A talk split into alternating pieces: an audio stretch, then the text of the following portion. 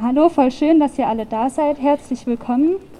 Ähm, genau, ich heiße euch willkommen zu unserer Gedenkfeier, weil heute ist ja der Trans Day of Remembrance, ähm, an dem wir ähm, Menschen gedenken, die aus transfeindlichen Gründen ermordet wurden oder sich das Leben genommen haben im letzten Jahr.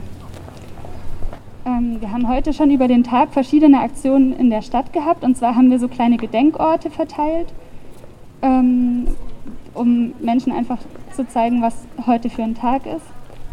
Und genau diesen Gedenkort hier vor dem Brunnen errichtet. Und da könnt ihr Kerzen sehen. Das sind 411 Kerzen. Ähm, für jeden Menschen, der im letzten Jahr gestorben ist, eine. Ähm, genau. Und die Liste mit den Namen hängt auch dort am Brunnen.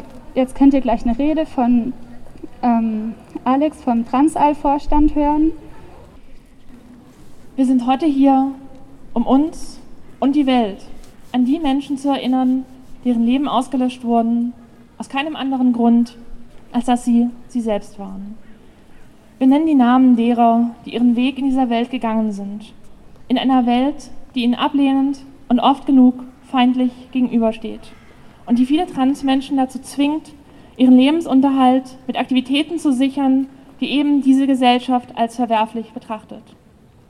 Wie viele mussten in einer Art und Weise sterben, die wieder und wieder aufzeigt, was diese Gesellschaft von ihnen hält.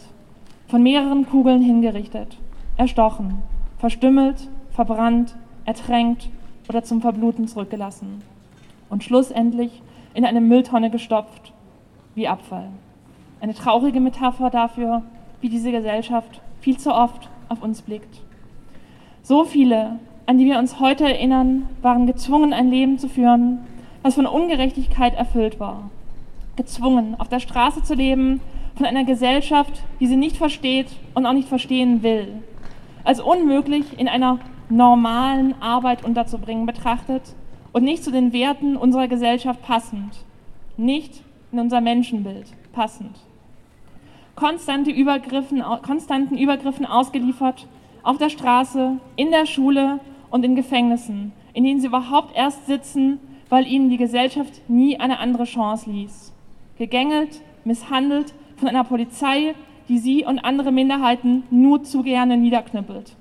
Gezwungen, staatliche Organe als Institution zu sehen, die ihnen aktiv ihre Identität abspricht, die ihnen eine falsche Rolle aufzwingt und diese auch noch in Dokumenten niederschreibt, die sie täglich mit sich herumtragen müssen und die neben Dutzenden Hürden auch exorbitante Summen verlangt, um diese Dokumente ändern zu können.